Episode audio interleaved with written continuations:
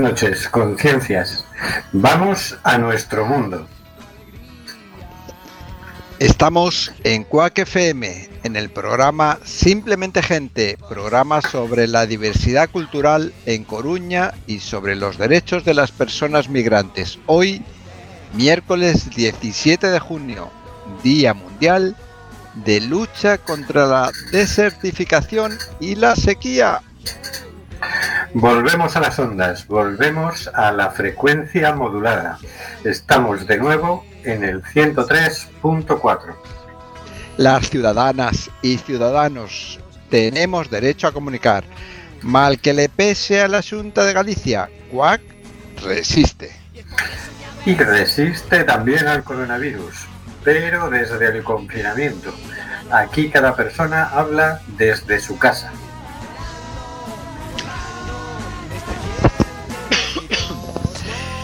Y hay miles de personas migrantes sin papeles, sin poder salir a trabajar. Ahora empiezan a hacerlo y sin ayudas del gobierno. Esas no las tienen todavía. Regularización ya. De conectarnos a todas desde nuestras casas y conseguir que esto lo oigas, se encarga Carlos Reguera. Hola Carlos. Hola amigos y amigas, aquí un, un emigrante desde mi casa emitiendo en directo. Compartiendo confinamiento tenemos al señor García. Hola, señor García.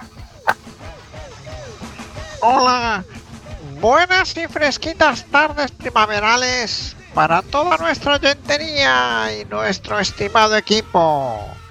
Abrieron los bares, los restaurantes, las tiendas y los centros comerciales, pero no se ponen de acuerdo en cómo y cuándo reanudar las escuelas, institutos y universidades.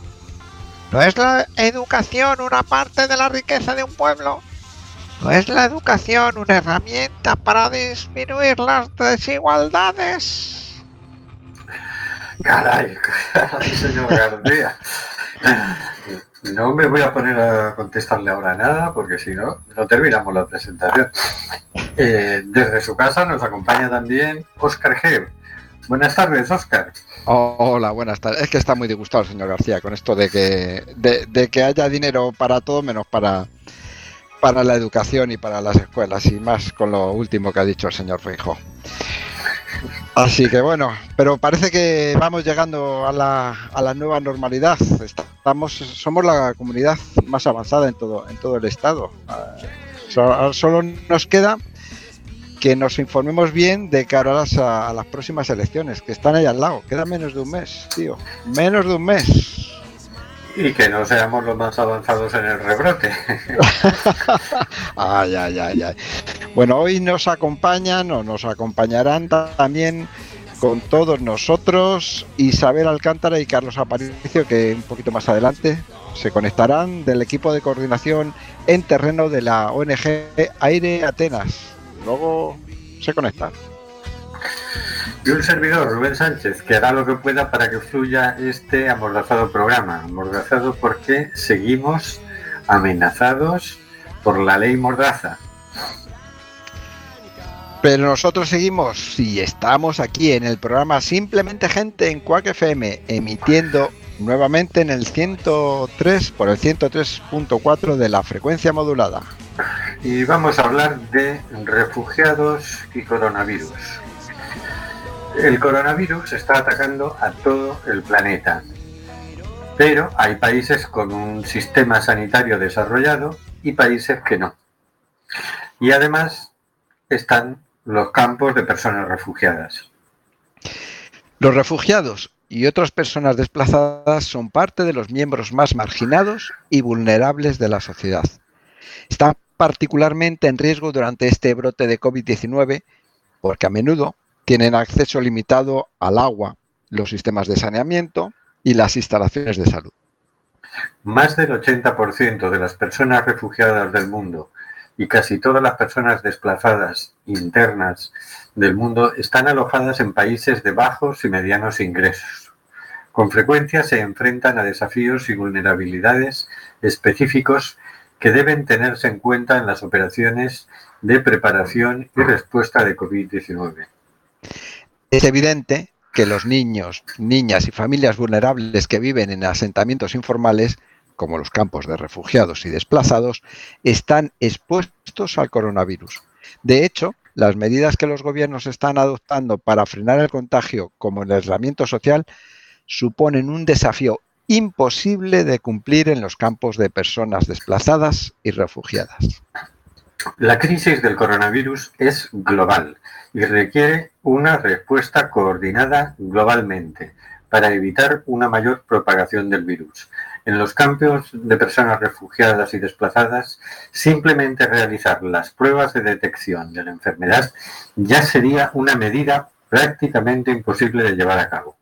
Además, los niños y niñas ya soportan la carga de muchas enfermedades infecciosas, incluidas la neumonía, la malaria y el cólera.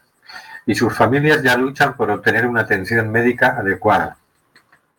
La Unión Europea debería haber cumplido con los planes de reasentamiento de personas refugiadas y garantizar condiciones de vida dignas. Los expertos advirtieron del potencial catastrófico de un brote infeccioso en los campos de refugiados.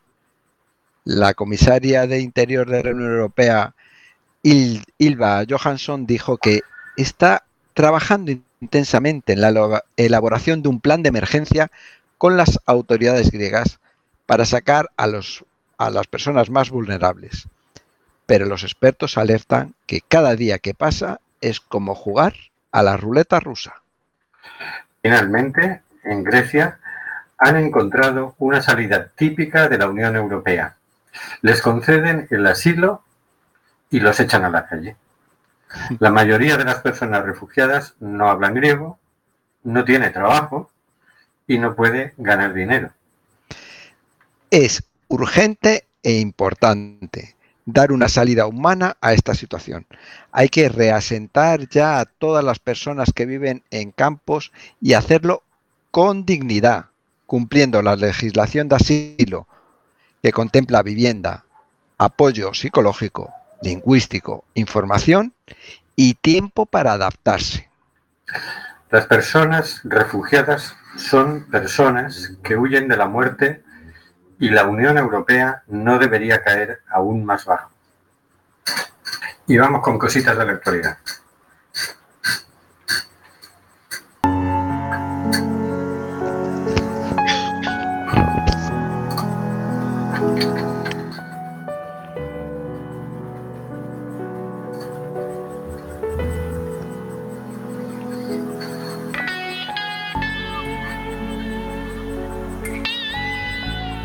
Semana traemos una reflexión de las psicólogas Aray, Alaid, Ione, Joana, Lagore y Nayara, todas ellas profesoras de la Universidad del País Vasco, que nos indican que la colaboración entre disciplinas facilita resolver problemas, incluso la COVID-19. Estas profesoras miembros del equipo del Departamento de Psicología de la Universidad del País Vasco publican en theconversation.org una opinión que nos dice que en esta época de, de bulos y de noticias falsas echamos de menos ideas. Las buenas ideas surgen desde el conocimiento, desde la reflexión de la argumentación y de la contraargumentación. Por eso es tan importante el conocimiento cooperativo y compartido. El concepto de interdisciplinar hace alusión al estudio o actividad que se realiza con la cooperación de varias disciplinas. Esta cooperación entre disciplinas diferentes permite analizar los hechos desde miradas múltiples y variadas. Los hechos analizados de este modo ayudan a observar la realidad de manera más completa. Enfrentar la COVID-19 no es solo enfrentar un virus, es intentar comprender su estructura, cómo surge y se desarrolla, cómo actúa en diferentes personas según su nivel de inmunidad, patología previa, etc. Sobre la realidad nos dicen que no es una foto fija, es dinámica y cambiante. Y el virus también tiene esas características. Comprenderlo realmente requiere tratarlo en interacción con toda la serie de aspectos que la influyen y sobre los que influye. Requiere ser observado, comprendido y tratado como una suma de elementos dinámicos en constante interrelación. Si la comparación entre disciplinas es imprescindible, compartir las miradas, las diferentes miradas de la realidad, no lo es menos. Cada persona es diferente, como también lo es su mirada de la realidad. Dos especialistas en microbiología, por ejemplo, aunque tengan los aprendizajes y las competencias propias de esa formación, no observan la realidad exactamente del mismo modo. Cada observador, de modo involuntario, parcera la realidad y se fija más en alguna de sus partes. Es lo, que se denomina prejuicio o más técnicamente sesgo cognitivo. Está relacionado en muchas ocasiones con motivaciones de tipo emocional o moral. Y aquí añadimos o, recuerdo, o recuerdos como con temas de memoria. La intensidad de la pandemia Además, por no hablar del miedo, obliga a actuar con mucha rapidez, lo que incrementa la tendencia a focalizar la atención en lo que confirma nuestras creencias e ignorar lo que nos lleva a la contraria. Esto hace que sea más importante que nunca compartir miradas para limitar distorsiones, juicios imprecisos o visiones parciales. La propagación del virus evidencia y subraya la interdependencia más allá de las organizaciones administrativas de países y fronteras. Nos obliga a observar y a observarnos de modo interdependiente y de modo más interconectado que nunca. Empuja a observar cómo y por qué hacen lo que hacen los especialistas en otras realidades. Obliga a tener en cuenta su conocimiento, a explicar el nuestro, a compartir resultados sin todo ello, la respuesta hubiera sido diferente y probablemente menos rápida. Confirma lo importante que es la actitud de interdependencia entre profesionales y también entre individuos de a pie. Sin embargo, la excesiva especialización, la educación desde materias concretas, a veces demasiado compartimentada, nos facilita, no facilita esta visión cooperativa y compartida la educación subraya el aprendizaje academicista muy centrado en la materia y por eso en tantas ocasiones descontextualizado. Continúa el artículo comentando una experiencia de trabajo realizado por las autoras bajo el método de aprendizaje basado en problemas. Este método desarrollado en la Universidad Bacaster, de Canadá en los años 60 concluyendo con la siguiente reflexión. Todo esto, que supone un gran trabajo de organización, de reunión y de búsqueda de acuerdo, ha sido intenso, pero muy interesante, en opinión de los dos polos de la relación. Si a esto sumamos los resultados de aprendizaje obtenidos, el esfuerzo realizado parece haber merecido la pena. La importancia, pues, del trabajo interdisciplinar es tanta que se hace nece- necesario ponerla en práctica desde el momento de la formación académica.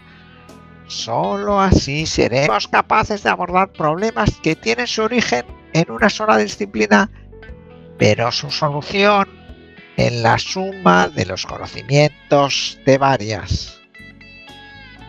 En esta época que termina, dominada por el individualismo y el, por el darwinismo social del el mundo es solo para los mejores, apostar por la colaboración es avance o retroceso.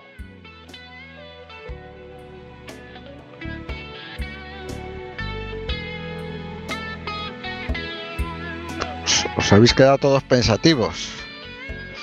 No, es que Rubén está reiniciando el, el ordenador, por lo visto.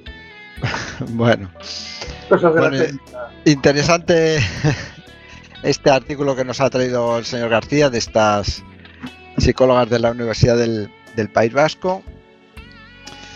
Eh, a mí me Es un- es un recordaba. crack. El- el- señor García es un crack. Sí, sí, perdona, Es un buscador de noticias, es un buscador, es un bu- buscador in- incansable. Pero el- según iba contando el señor García esta, esta noticia, esta necesidad de la interdisciplinar, interdisciplinariedad en la, en la solución de problemas, a mí me daba la sensación que se podría aplicar también en la en el diálogo entre culturas, en el, diálogo entre personas, en la comunicación simplemente, en, en sentido tan básico, sobre todo cuando se refería al- a los prejuicios, al sesgo cognitivo que de- deci- al- dicen técnicamente, la necesidad de conocer el, el prejuicio, los prejuicios propios a la hora de comunicarse ¿no? y de manifestarlo. Que todos tenemos prejuicios. La cuestión es saber diferenciar entre me dejo llevar por mi prejuicio o conociendo mi prejuicio me quiero poner de acuerdo contigo y, e, e intento hacerlo, ¿no? Y supero mi prejuicio. Esa sería la cosa, esa sería la cosa. Claro, entonces, entonces es una parte interesante. La colaboración, sin colaboración y sin comunicación, poco podemos avanzar. Y aquí este artículo yo creo que pone de manifiesto que es, es necesario. Yo creo que la pregunta del señor García si es un retroceso o un avance, yo creo que es- sería el mayor avance aprender a colaborar entre diferentes colectivos y personas. Algo muy difícil. El Algo muy tema es difícil. poder tener en cuenta otros puntos de vista. El otro día leí un artículo de Boaventura de Sousa Santos, filósofo portugués, y él decía que había que tener en cuenta también los saberes de eh, los pueblos originarios, ¿no? porque no parece que tengan muchas enfermedades. Parece que las enfermedades se las llevamos nosotros, entonces algo hacen bien, ¿no? Y, y habría que tenerlo en cuenta, ¿no? Es como si, si nos ponemos nerviosos, todos sabemos que es bueno tomarse una tila, ¿verdad? Sí, sí. Ten cuidado, no lo digas, no se lo recomiendes a nadie públicamente, porque el Colegio de Médicos de Cataluña te puede poner una denuncia, porque tú no eres quien ver, para... Porque Sí. todo el mundo sabe que mejor un, ¿cómo se llama? Un lesatín, no, ¿cómo se llama? Cualquier eh, relajante muscular cerebral cualquier químico legal es mejor. Es fantástico. Me estoy acordando uno que me hicieron tomar una vez, que era un relajante muscular muy potente, y que dos o tres años después averiguaron en Francia que mataba gente. Empe- Empezaron a aparecer casos de muertos por el relajante muscular. Oye, que era además era adictivo, recuerdo que, que era adictivo. Pero sí, era mejor haberse tomado una tila, ¿no?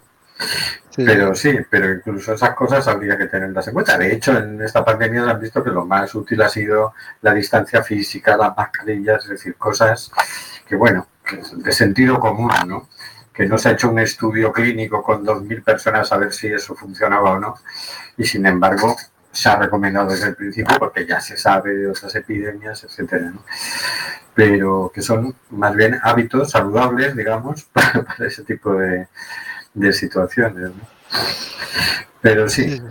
Es que, volviendo al tema de los prejuicios, los prejuicios son muy malos y los prejuicios son la base de los fundamentalismos y no hay que olvidar que el fundamentalismo también está en la ciencia. Hay científicos fundamentalistas y, y en la economía hay economías fundamentalistas. Entonces, es, el problema es mm, no saber identificarlo y saber no dejarse guiar únicamente por ese fundamentalismo. Eh, en todo, incluso en la medicina, incluso en la economía. Entonces ahí es cuando van a poder dialogar diferentes puntos de vista, que eso ya es un paso importante, dialogar, y cuando van a poder tener alguna posibilidad de ponerse de acuerdo. ¿no? Y que no hay una, yo también, y lo hemos dicho aquí en este programa varias veces, no hay una solución universal para todos. Hay muchas, hay muchas eh, soluciones porque cada uno somos, como diría Ortega cuando hablaba con Gasset, cada uno tenemos nuestras circunstancias, entonces tenemos nuestras soluciones particulares, ¿no? Así es. Bueno, vamos a escuchar Canción para los Refugiados de Paco Damas mientras esperamos a que se incorporen nuestros entrevistados de hoy. Canción para los refugiados.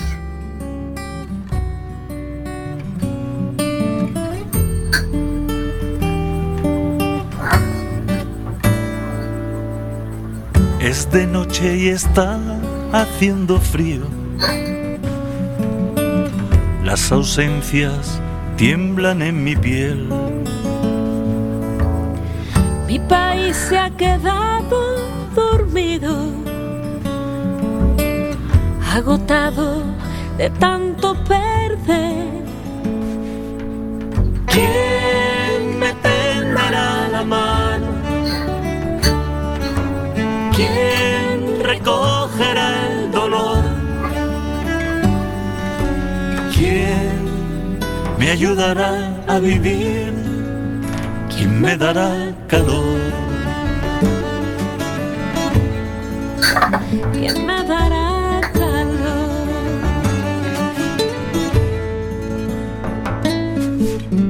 ¿Cuántos días desnudan mis sueños? Deshojados en tinta y papel. No es la sed ni el hambre que siento, es un mundo girando al revés. ¿Quién me tenderá la mano? ¿Quién recogerá el dolor? Me ayudará a vivir? ¿Quién me dará calor?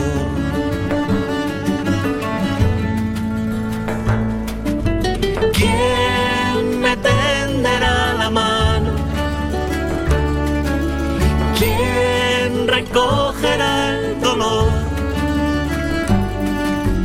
¿Quién me ayudará a vivir?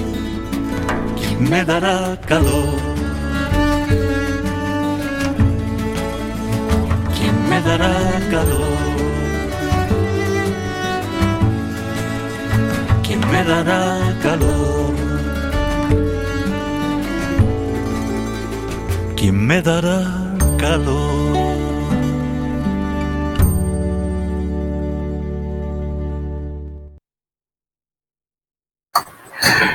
Y dando calor a las mujeres embarazadas y con bebés lactantes en Atenas, a las mujeres refugiadas y excluidas, están Isabel Alcántara y Carlos Aparicio, que nos acompañan hoy del equipo de coordinación en terreno de la ONG Aire en Atenas, con el proyecto ELNA, el ELNA Maternity Center, un centro de maternidad para las mujeres refugiadas o vulnerables, embarazadas o con bebés lactantes.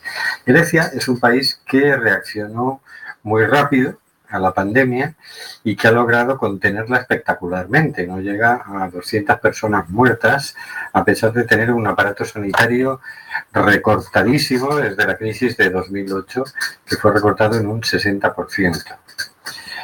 Sin embargo, pues precisamente han tomado medidas de confinamiento, de cierre de comercios, etcétera, etcétera, solo que lo hicieron mucho más a tiempo que nosotros o Italia, por ejemplo. Buenas tardes, Isabel. Buenas tardes, Carlos. Hola, buenas tardes. Buenas tardes. ¿Cómo os ha afectado la pandemia en vuestro, vuestra labor y cómo les ha afectado a las personas a las que atendéis?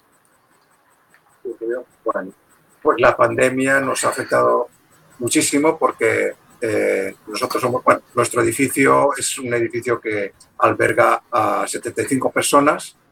Eh, en ese momento éramos, teníamos 35 niños y bueno, la mayoría son mujeres eh, pues, que están solas y que tienen bebés.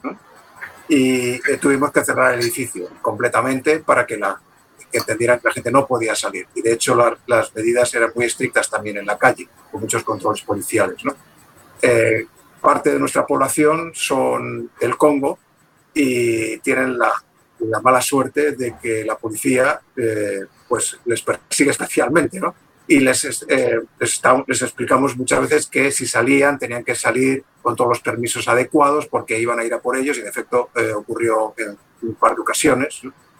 Y básicamente el, estar encerrados todos en el edificio durante tantas semanas, pues fue difícil, pero eh, la verdad es que estuvo mucho mejor de lo que yo me sospechaba. Pensaba que iba a ser eh, mucho más complicado, pero la gente yo creo que lo entendió muy bien. Eh, se pedían siempre permiso para salir, las, las, salidas eran cortas, se respetaban muy bien con las normas que se tuvieron que imponer y a pesar de que somos una comunidad muy diversa, porque como te decía, hay gente del Congo, hay gente de Siria, hay, de muchas nacionalidades, eh, bueno, pues se convivió. Ah, bueno, y aparte nos tocó el Ramadán. Entonces, eh, hubo que cambiar también dentro del lío que teníamos ya montado en el edificio, hubo que cambiar normas para acomodar a las personas que se, se seguían el Ramadán. ¿no? Entonces, bueno, fue todo un experimento social interesante, por decirlo de alguna manera, pero fue bastante difícil. Oye, ¿no habéis tenido ningún caso de coronavirus en el centro? No, Y menos mal, la verdad es que sobre todo yo diría que la parte más estresante fue el reto que nos opuso, nos opuso al equipo de voluntarios plantear el protocolo de aislamiento y sobre todo en caso de, de tener algún contagio dentro del edificio, cómo vamos a proceder para aislar a familias que tienen que, que compartir todos los espacios comunes, la sala común, la cocina. Entonces, para nosotros eh, fue bastante, pues bueno, fue bastante duro el, el, hecho de tener que lidiar con esta, con no tener herramientas para hacerlo, a pesar de que contábamos en el equipo con una enfermera y un médico que, que fueron clave para diseñar este protocolo, pero tuvimos que aprender a lidiar en ese momento con la incertidumbre, con teniendo que poner sobre la mesa pues todos los posibles escenarios, que incluso el, el peor escenario que podía ser ese, el contagio. Y bueno, dentro de lo que cabe, pues nada de todo lo que tenía, teníamos llegó a pasar. Y yo la verdad es que destacaría especialmente eh, la serenidad y la paciencia con la que los residentes del centro, eh, bueno, vivieron la experiencia. Realmente creo que, que, fue un aprendizaje para nosotros en el sentido de que ellos están muy, y ellas sobre todo están muy acostumbradas a, a lidiar con la incertidumbre, a lidiar con situaciones que escapan un poco de la normalidad que podemos llegar nosotros a imaginar entonces, realmente para mí fue todo un aprendizaje el ver cómo, a pesar de la normalidad con la que estábamos viviendo y las restricciones que teníamos que aplicar, ellas lo, lo afrontaron con mucha serenidad, fueron capaces de gestionar la incertidumbre mucho mejor que el equipo de voluntarios, incluso en determinadas ocasiones. Entonces, realmente al final para mí fue incluso un aprendizaje personal el hecho de vivir esta experiencia en el centro. O sea, que eso que se dice tanto, que ya suena tópico, de que la diversidad cultural enriquece, en, ciertos momentos es claro, ¿no? Es una experiencia clara. ¿no? Habéis mencionado que para salir eh, había que pedir permisos, ¿no? Entiendo que el confinamiento, porque en Grecia lo primero que cerraron fueron las cafeterías, los bares, ¿no? Lo, y bueno, los colegios. Luego ya cerraron todos los, los, comercios y luego vino el confinamiento, pero para salir de casa para ir a hacer la compra había que por SMS pedir una autorización. ¿Cómo funcionaba eso? Sí. Bueno, sí, había que hacer eso, había que poner un SMS y tenías que explicar cuál era la razón, si era para ir a la compra, si era para ir a un médico, por ejemplo, un hospital, ese tipo de cosas, ¿no? Pero además, eh, pues teníamos todo un protocolo para que al salir se supiera que esa persona salía del edificio, obviamente, y de hecho estaba todo uno cerrado, estábamos todos encerrados con llave. Y básicamente, pues, el equipo pues me tocaba a, menudo ser el que abría la puerta y el que controlaba un poco las salidas, ¿no? Eh, siempre se les insistía a la vuelta que se tenían que lavar las manos, en fin, todo ese protocolo que había que seguir. Nosotros no podíamos seguir el protocolo de, digamos, de respetar los espacios, eh, la distancia, porque imagínate con montones de bebés, de niños, con una cocina en la que se atiende todo el mundo, con asambleas que tenemos semanales del edificio para la coordinación, en los bebés que se te, te los ponen enseguida encima, aguántame el niño que tengo que ir a hacer no sé qué. Entonces, a ver, es imposible totalmente. Entonces, esa parte al principio nosotros, pues, mm, bueno, decidimos que había que relajarse y aceptar la situación como es y sencillamente poner, hacer hincapié en lo que podíamos hacer, que es un poco insistir en la higiene personal, en la higiene del edificio y, y sobre todo en esa manía de lavar, que lavarse las manos más entrar y salir, todas esas Y cosas. reducir las salidas también. Claro, O sea, sí. ya no solo teníamos que aplicar el protocolo que a nivel estatal se estaba, se estaba aplicando, sino que aparte también teníamos que aplicar uno propio para nosotras, porque tampoco servía de nada que aunque pudiera salir a la compra, si salían 20 familias a la vez a hacer la compra y salían cada día, mucho confinamiento no se estaba haciendo. Entonces, por eso mismo tuvimos que aplicar también un, digamos, un protocolo dentro de, de puertas para adentro para regular también las salidas y evitar el menor número de, de excursiones al exterior, digamos. Claro, que cada excursión era un peligro, ¿verdad? De contagio. Oye, nos están llegando noticias, no muchas. Yo he estado toda la tarde buscando y rebuscando en todos los medios y, y apenas he encontrado nada.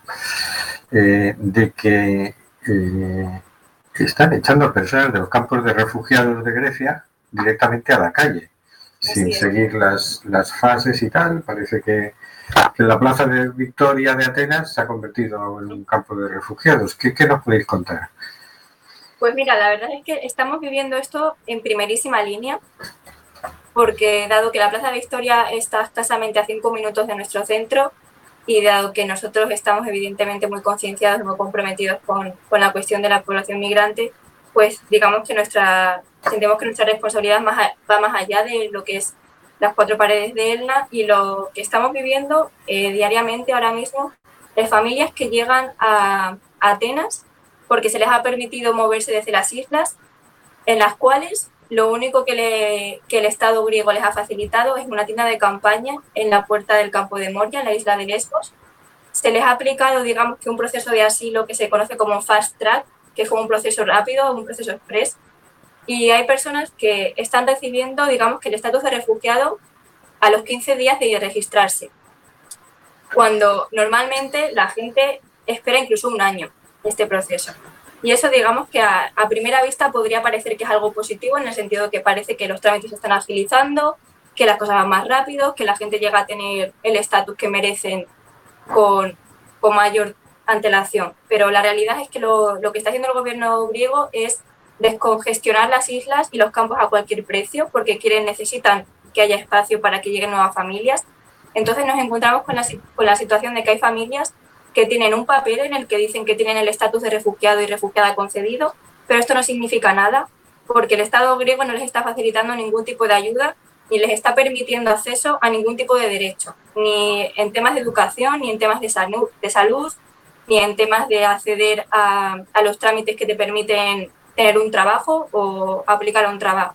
Entonces ahora mismo nos hemos encontrado con que la Plaza Victoria se ha llenado con más de 100 personas que venían de esa situación y que al llegar a Victoria, al llegar a Atenas, no tenían nada. Estas personas, de hecho, entre ayer y hoy, han sido trasladadas a un campo de refugiados aquí en Atenas, que es el de Leonas. La policía, cuando llegó a desalojar en la plaza a estas familias, venía prometiéndoles que iban a tener un techo, una cama y una ducha. Hoy mismo ha habido una manifestación en las puertas de ese, de ese campo de refugiados en el que hemos podido hablar directamente con las familias que han sido víctimas de todo esto y la realidad es que estas personas están en ese mismo campo, en una manta en el suelo, habiendo recibido una única comida en el día de hoy y exactamente las mismas condiciones en las que estaban en la plaza, pero alejados de la población, completamente invisibilizados y, y totalmente recluidos. Entonces, es realmente escalofriante la situación que estamos viviendo aquí.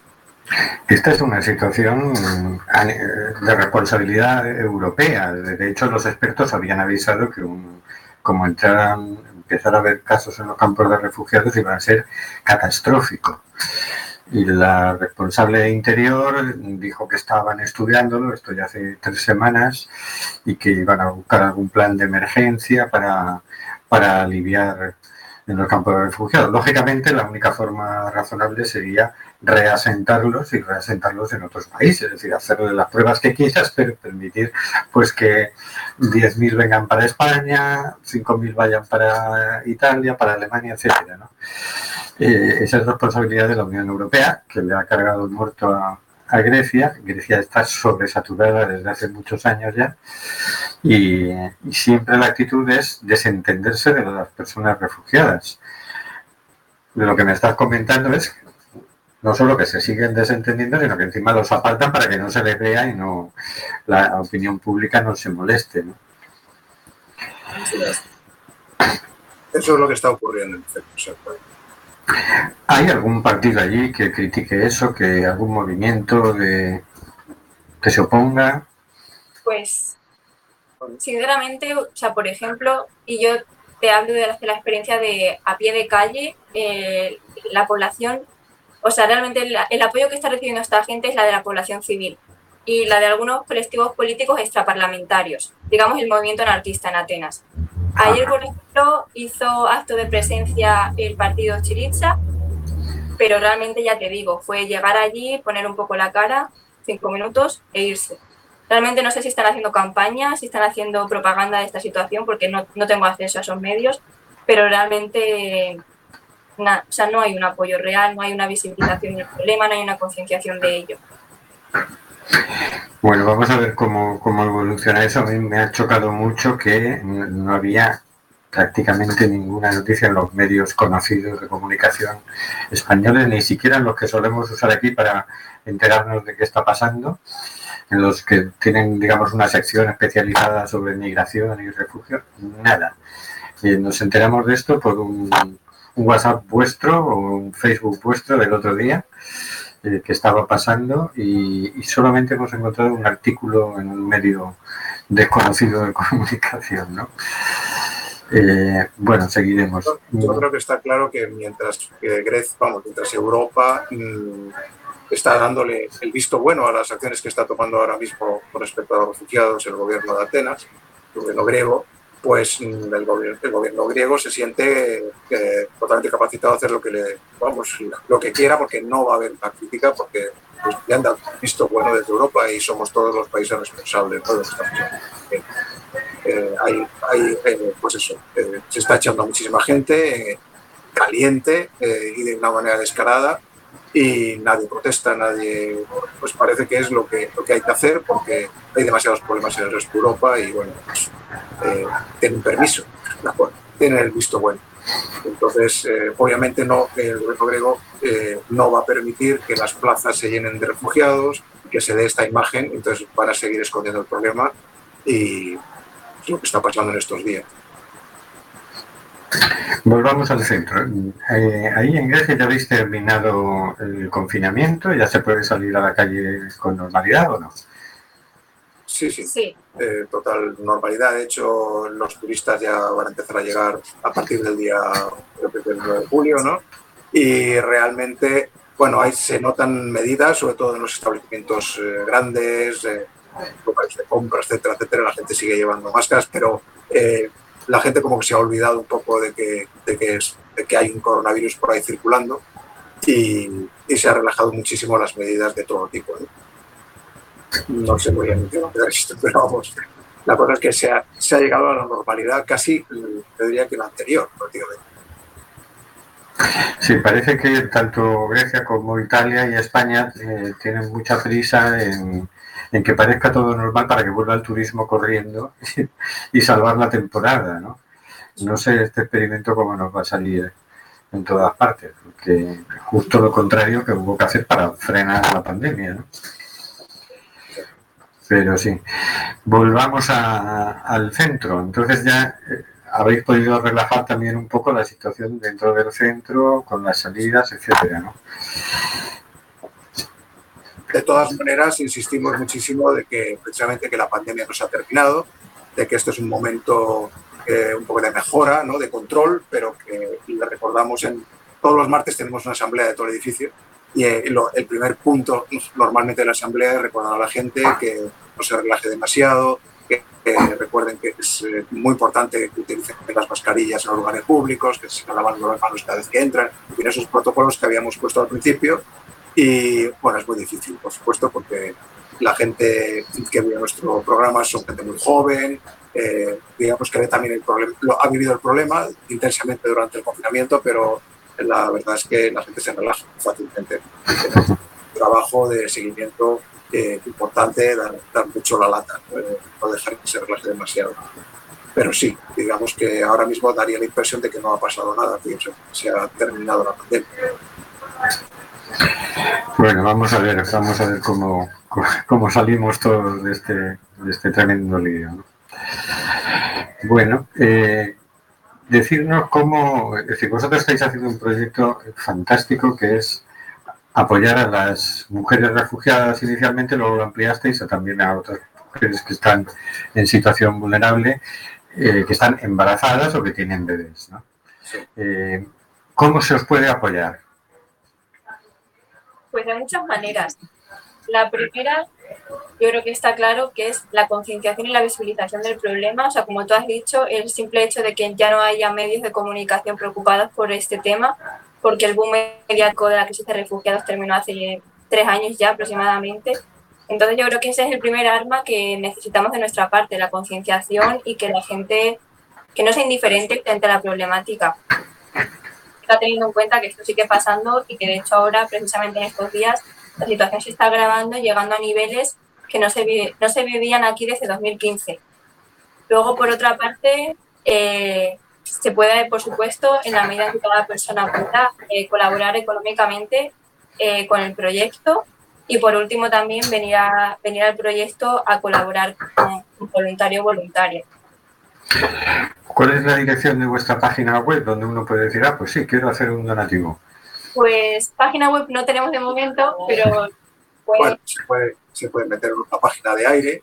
En el viaje aire y si no también en las plataformas de Facebook e Instagram del La Maternity Center ahí está escrita por ejemplo la cuenta de, de, bueno el IBAN de la cuenta del banco y también los correos electrónicos a los donde se puede acceder a, a, bueno a las personas que quieran participar como voluntarios en el proyecto o planteen por ejemplo también hay muchos colectivos que lo que hacen son organizan en, pues allá donde están pequeñas campañas de acogida, eh, diseñan camisetas, hacen una obra de teatro, cualquier acto que, que sirva para concienciar y para recaudar fondos materiales o económicos, pues todo es bienvenido. Y cualquier granito de arena cuenta y hace la diferencia. Pues muchísimas gracias Isabel, Carlos, y ya volveremos a contactaros a ver cómo... A este problema y darle voz a la situación. Muchas gracias. Muchas gracias. Yo, yo quería comentaros que ayer yo he visto en el telediario de la Sexta el caso de Grecia. Y además, la noticia que daban era esa, que los refugiados los habían dado el permiso para que, para que se fueran de los campos y entonces se estaban empezando a acumular en las plazas de la ciudad y todo eso. Para que algo, muy poquito, pero algo está saliendo. Algo ha salido. Para que lo sepáis, vamos. Pues ahí vamos a, en primera plana, porque ahí estaba mucho. vamos a escuchar la canción Baixell de Grecia, de Lluís Jack.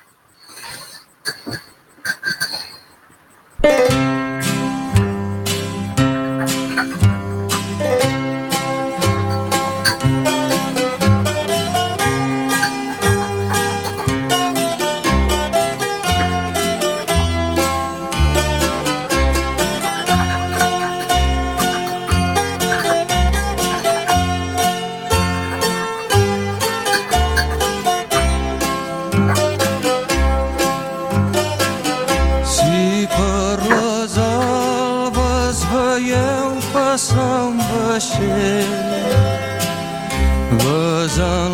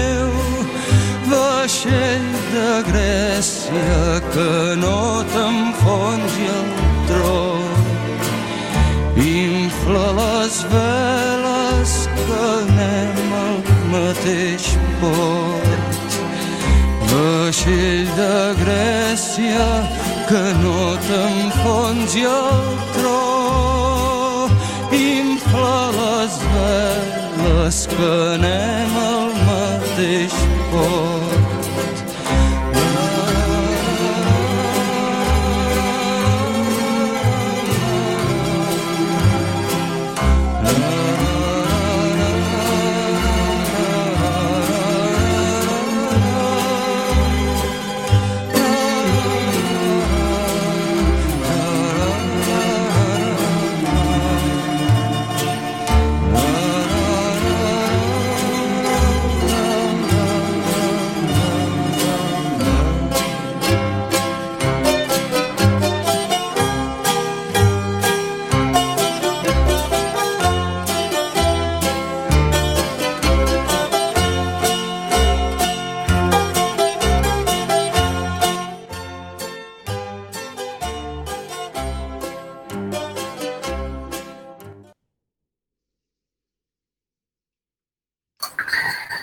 con unas poquitas noticias, a ver si nos caben por lo menos dos. Vamos a ver en estos 10 minutos que nos quedan.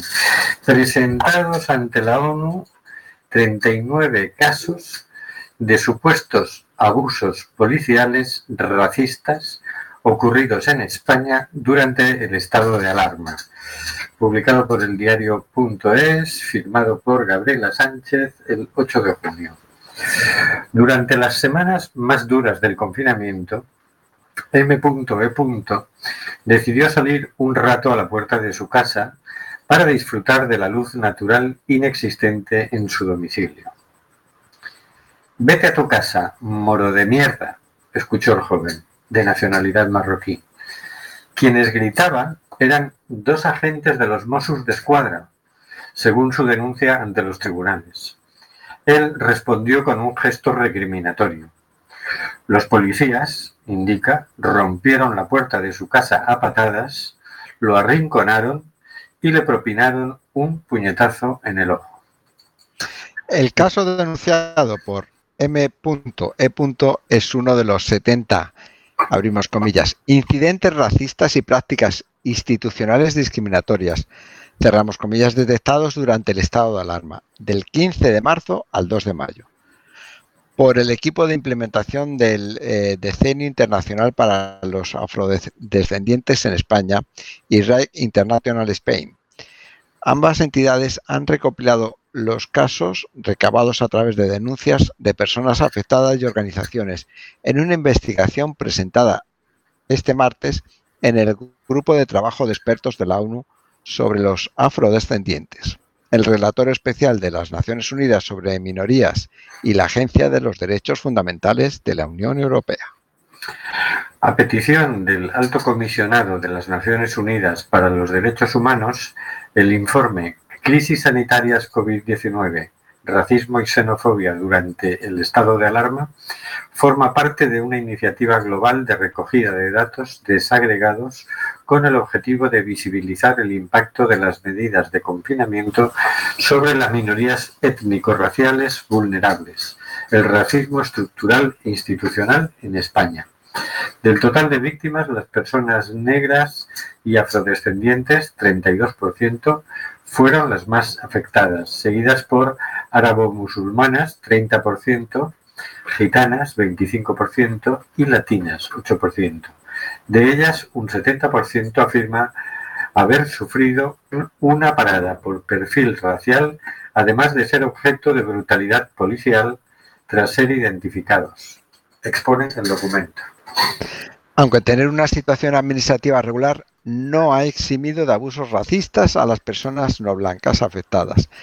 Casi un 26% de los encuestados se encontraban sin papeles, lo que incrementa notablemente su indefensión y la vulnerabilidad frente a los abusos, denuncian los autores del documento.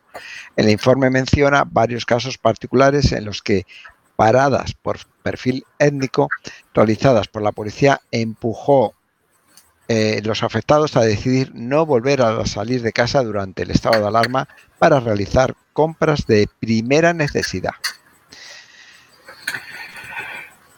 Bueno, sé, en Estados Unidos, en, el estado donde asesinaron a este hombre que, que ha traído tanta cola, ¿no? al final terminaron disolviendo a la policía para volverla a montar de nuevo.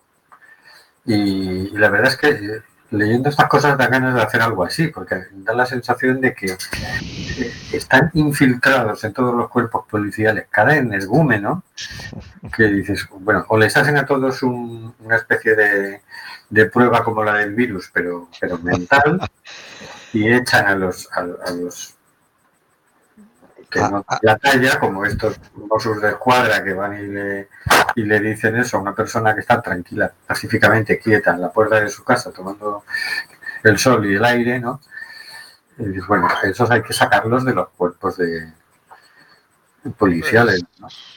Sí, sí, sí, eso, eh, es una buena idea la que tienes, pero partiendo de eh, la historia de los cuerpos nacional de policía que no fue reciclado correctamente después de 40 años de franquismo y sino que fue eh, hábilmente cambiaron los uniformes de grises a marrones para decir eso es una policía democrática y Nunca me- cambiado, y cambiado algún mando del sitio para disimular pues entonces de estos lodos llegan estos charcos no de estos charcos llegan estos lodos no sé pero está claro está claro que los cuerpos policiales en general tienen cierta tendencia a, la por fácil y más con los más vulnerables Sí, y eso es esa tendencia al abuso. Fíjate el lío que se ha organizado en Estados Unidos, ¿no? Pero, pero bueno, es muy interesante que, se- que se esté atendiendo al tema, que se, que se pidan informes, que se quiera saber cómo incide hasta el confinamiento en, en todo esto, ¿no? Debería tener consecuencias, no sé debería Bueno, yo siempre pienso en eso porque como aquí, como ya mencionamos en el programa anterior, fuimos testigos directos de, de varios abusos policiales, ¿no? Eh, no se entiende cómo encima le tenemos que estar pagando a personas que no, no dan la talla, ¿no? La talla para cumplir con su función eh, como funcionarios. De todas maneras, yo es un tema complejo, es un tema complejo no solo por el cuerpo, la gente que está dentro del cuerpo, de los diferentes cuerpos de policía, los Mossos, la Policía Nacional, la Guardia Civil, por la compositiva y por las tendencias. Mm, Y un dato que no me parece fuera de lugar. El sindicato, el mayor sindicato, o sea, el sindicato mayoritario ahora mismo en el Cuerpo Nacional de Policía es un sindicato de eh, graves tendencias eh, racistas. Comentarios, publicaciones de sus miembros eh, son de claro cariz ra- racista. Entonces es preocupante, la situación es preocupante. Allí en Estados Unidos matan y, tienen a, veces hay consecuencias aquí. Afortunadamente no se sabe de muertes, pero de, eh, de- de ciertos comportamientos impropios me parece que, que no son raros. Bueno, de muertes hay una larga lista publicada que leyeron aquí en Coruña en la manifestación y, y alucina de lo larga que es. ¿eh? Pero bueno, con esto nos despedimos hasta el próximo miércoles. No olvidéis seguirnos en Facebook, en nuestro blog, en Twitter, en Instagram, en fin. Confío que Carlos haya hecho la foto de esta de este programa. Hecho está. Sí, sí, has- yo he salido peinado bien y tú has salido con, con la melena, con la coleta bien, bien. colocada. Hasta luego, Carlos. Hasta luego, amigos. Hasta la semana que viene. Hasta luego, señor García. Nos volvemos a encontrar la semana que viene. Hasta pronto, gentería.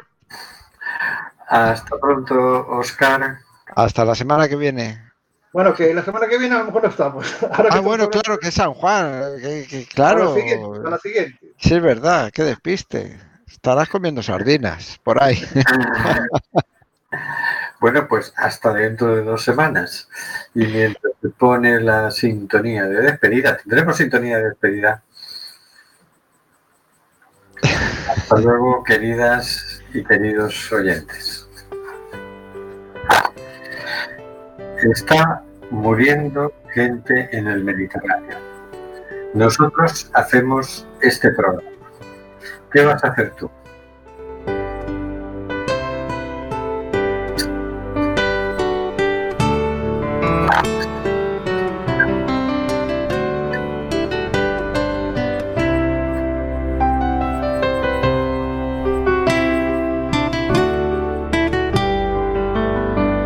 de Amazonas nos llega el suspiro que alimenta al hijo que vive en Chalpí. Y en Namibia se escucha el ronquido inquieto y doloroso